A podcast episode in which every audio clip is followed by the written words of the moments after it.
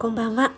栄養満点ボイス栄養士食味の大人の給食室。今日も聞いてくださってありがとうございます。いつもいいねやコメント嬉しいです。本当にありがとうございます。今日は料理ライブのお知らせです。明日17日日曜日午前8時から料理ライブを開催します。10月は秋冬野菜を使った料理ということで主にレンコンを使ったレシピをご紹介しています。第1週目は定番のレンコンと、えー、鶏肉のですね炒め煮をご紹介しました。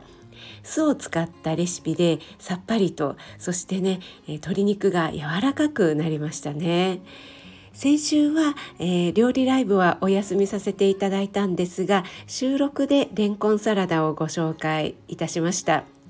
えー、作りましたよとかレンコン買いましたよっていうふうにねご紹介して、えー、ご連絡してくださった方たくさんいらっしゃって本当に嬉しかったです。どうもありがとうございました。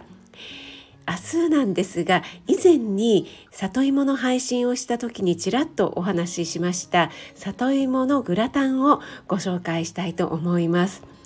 え里芋のグラタンはですね本当にいろいろなポイントがありまして美味しいポイントだったり低カロリーポイントなどなどね、えー、たくさんありますので明日はそれをねご紹介したいと思いますのでぜひぜひ、えー、皆様お越しいただければと思います。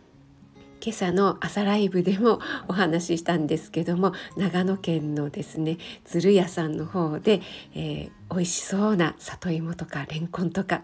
もろもろ仕入れてきましたので明日の料理ライブで使いたいと思って今から楽しみにしています。